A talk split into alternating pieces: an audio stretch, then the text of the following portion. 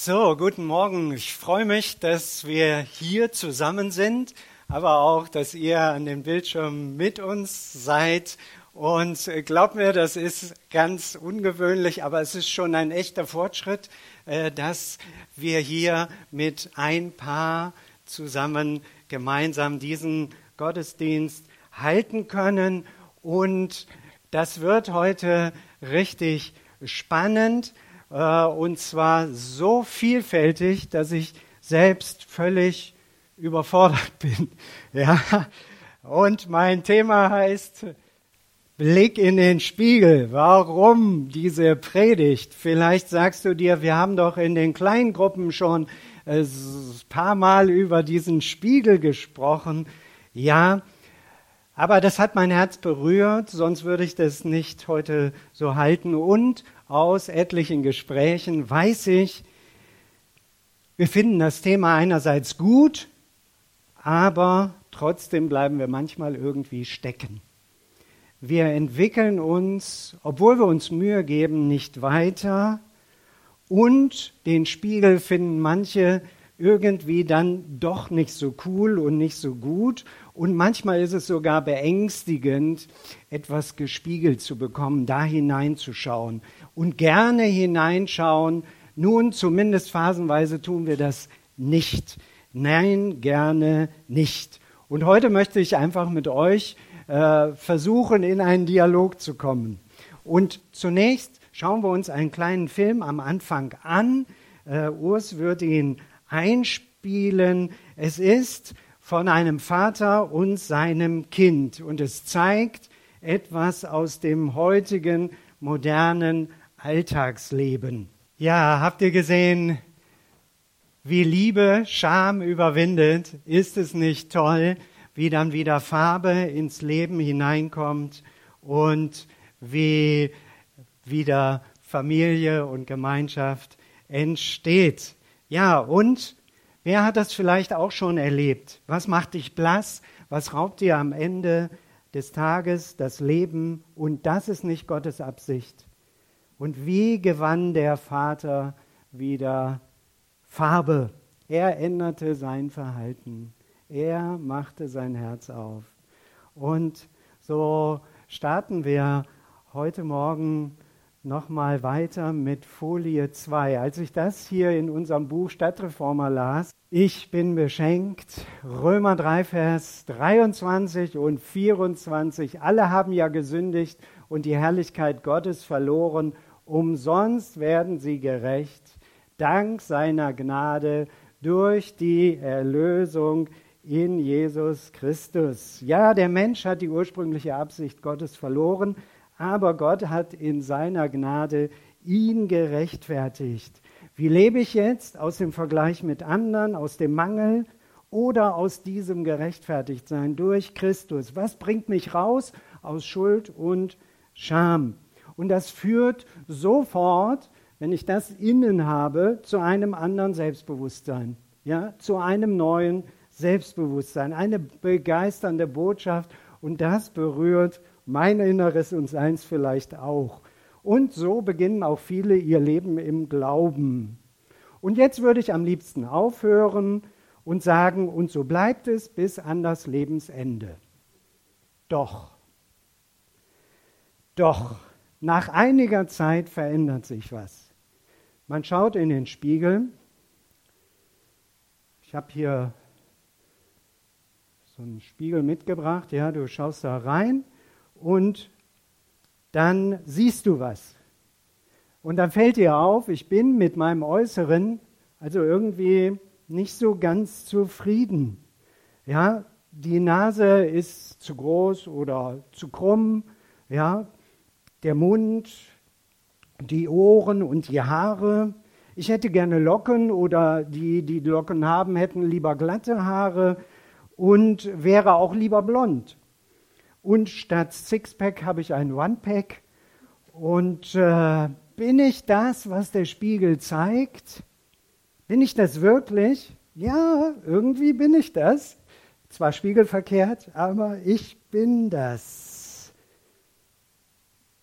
Und so lesen wir in Jakobus 1, was das Wort Gottes dort sagt, nämlich, es reicht jetzt nicht, die Botschaft nur anzuhören, ihr müsst auch danach handeln. Alles andere ist Selbstbetrug. Wer Gottes Botschaft nur hört, sie aber nicht in die Tat umsetzt, dem geht es wie einem Mann, der in den Spiegel schaut, er betrachtet sich, geht wieder weg und hat auch schon vergessen, wie er aussieht. Ja, manchmal wollen wir was nicht wahrhaben. Das verstecken wir, wie Adam und Eva im Paradies. Anstatt, wie Kinder, und ich erinnere mich noch an unsere drei, also vor 30 Jahren war ein Werkzeugstück in meinem Keller das wichtigste, nämlich die Heißklebepistole. Und etwa täglich kamen unsere drei mit irgendetwas, was ihnen kaputt gegangen ist. Das ist ganz natürlich. Ja, die Kinder kommen zu ihrem Vater, aber im Umgang mit Gott und auch untereinander scheuen wir uns oft, einfach mal aufzumachen und sagen, das ist mir kaputt gegangen, das ist daneben gegangen. Ja, wir versuchen es zu verstecken. Wir spiegeln nicht mehr die Herrlichkeit, die Gott in uns hineingelegt hat. Ja, und dann fangen wir an, Rollen in der Gesellschaft zu spielen. Das habt ihr ja in dem Film gesehen, wie der Vater. Und dann kommen wir noch weiter auf Abwege. Spieglein, Spieglein an der Wand habe ich die nächste Folie überschrieben. Ja, und da sehen wir, das bin ich doch nicht, was da der Spiegel zeigt. Oder unten, are you the same guy who is in the bathroom mirror? Ja, bist du der gleiche Kerl, der mich da immer im Badezimmer anguckt aus dem Spiegel? Ja, Schönheit. Und dann natürlich Spieglein, Spieglein an der Wand. Schönheit, ein großes Thema für die meisten Menschen von uns. Und in dem Märchen von Schneewittchen wird uns eine Frauengeschichte so dargestellt, eine Geschichte von Neid und Missgunst, von einer Stiefmutter, die älter geworden ist, Angst vor dem Älterwerden, Angst vor dem Vergleich mit anderen, Angst, dem Vergleich nicht standhalten zu können. Und im Märchen bekämpft die ältere Frau die Stieftochter weil die gespiegelte Wahrheit für sie nicht mehr erträglich ist. Natürlich handeln wir anders als die Stiefmutter und geben Schneewittchen keinen vergifteten Apfel, aber es wird trotzdem sehr anstrengend für uns, frustrierend und manchmal handel, halt, handeln wir auch wirklich böse. Aus dem Vergleich mit anderen zu leben ist sehr anstrengend. Damit verlieren wir das Fundament wir sind aus Gnade gerechtfertigt. Und dann gibt es ja nicht nur das Äußere, das wäre ja noch vielleicht zu vertreten, aber was zeigt denn der Spiegel nicht? Wie es innen aussieht, das zeigt er ja nicht. Wie sieht es denn unter der Haut aus? Es ist ja nur die Außenansicht. Wenn die anderen wüssten, wie ich ausrasten kann. Und gleichzeitig entwickeln wir eine Luftspiegelung, eine Fata Morgana, wie wir gerne wären, wenn wir so sein könnten, wie wir wollten. Eine Luftspiegelung, nichts als Luft. Und wir hätten auch gerne eine gute Figur, das schöne Haus, die wohlerzogenen Kinder. Und so strengen wir uns an und bitten Gott, dass er uns dabei hilft und unsere Wünsche in Erfüllung bringt. Und dann fühlen wir uns doch mit Recht sauer, wenn jemand uns darauf hinweist, dass wir uns nur um uns selbst drehen. Wir haben doch alles getan, um gut dazustehen. Ich bin doch Christ und dann darf man sich ja auch nicht um sich selbst drehen, sonst bin ich ja nicht mehr der Gute. Und dann fangen wir an, uns zu schämen, bitten Gott um Vergebung und irgendwie verändert sich manchmal trotzdem etwas nicht. Und jetzt wird es ganz fies, da finden wir Menschen noch einen weiteren Weg, nämlich finde einen Fehler beim Nächsten, dann bist du fein raus. Und Jesus konfrontiert das in seinem Satz, was siehst du den Splitter im Auge deines Bruders und den Balken in deinem eigenen Auge erkennst du nicht. Auch so kommen wir nicht durch. Und trotzdem ist die Bibel die gute Botschaft. Ja? Vielleicht sitzt du zu Hause am Tisch und dann hörst du, ja, du schmatzt ja immer und dann sagst du, aber du machst immer so. Und äh, ja, der Spiegel zeigt nur das Äußere, aber er zeigt nicht, was ist drinnen. Gibt es einen Seelenspiegel, einen Spiegel des Geistes? Ja, das gibt es. Und warum gibt es das? Nicht um uns bloßzustellen, weil Gott möchte uns zeigen, was er berühren will, wo er uns trösten will und wie er unser Selbstbewusstsein stärken möchte. Ja? Und viele nehmen heute ihren inneren Zustand nicht richtig wahr. Die Depressionen und Burnouts geben davon eine Aussage. Die jetzige Entschleunigung hat dabei auch gute Seiten. Wir können einen Blick in unsere Seele werfen. Und was kann uns dabei unterstützen? Ja, da finden wir wieder das Wort Gottes, was ein Seelenspiegel ist. Schauen wir uns das im Text an. Wie Wasser ein Spiegel ist für das Gesicht, so ist das Herz, Klammer auf, die Gedanken und Gefühle des Menschen ein Spiegel für den Menschen. Und die Hoffnung für alle übersetzt diesen Vers aus Sprüche 27, Vers 19. Im Wasser spiegelt sich dein Gesicht und durch die Menschen um dich herum erkennst du dich selbst. Also, ich kann mich in meinem Nächsten spiegeln und der Nächste spiegelt mir was. Da gibt es Gutes, was er spiegelt, aber auch nicht so Gutes. Und die gute Nachricht ist, Gott kennt unser Herz, Gott kennt dein Herz und er kann dein Herz verwandeln. Und das ist die gute Botschaft. Und jetzt kommen wir schon in die Zielgerade, in die Richtung der Zielgerade. Ich werde nämlich äh, das auch, was ich anschaue und mit wem ich mich intensiv vergleiche. Hast du schon mal erlebt, dass deine Jeans abfärbt, die du neu gekauft hast? Schwarze Jeans, blaue Jeans und dann färbt hier was ab. Die Beine blau oder vielleicht hast du schon mal ein Lederhalsband getragen und dann merkst du, oh, ich habe hier dunkle Streifen. Ne? Das hat abgefärbt. Silberschmuck färbt ab. Und das weist uns auf etwas hin, nämlich was wir lange mit uns rumtragen, färbt ab. Das Gute wie auch das Schlechte. Und das gilt auch für Freundschaften. Schauen wir uns mal die nächste Folie an. Freunde färben ab, ich habe hier ganz lustige Hundebilder und im Vergleich zu den Menschen. Also da gibt es ja irgendwie Ähnlichkeiten, oder? Freunde färben, färben ab, plötzlich mag ich eine andere Frisur. Ich esse vegetarisch jetzt, weil meine Freunde Vegetarier sind. Mein Wortschatz ändert sich, manchmal im Guten, manchmal im Schlechten. Menschen neigen zur Anpassung.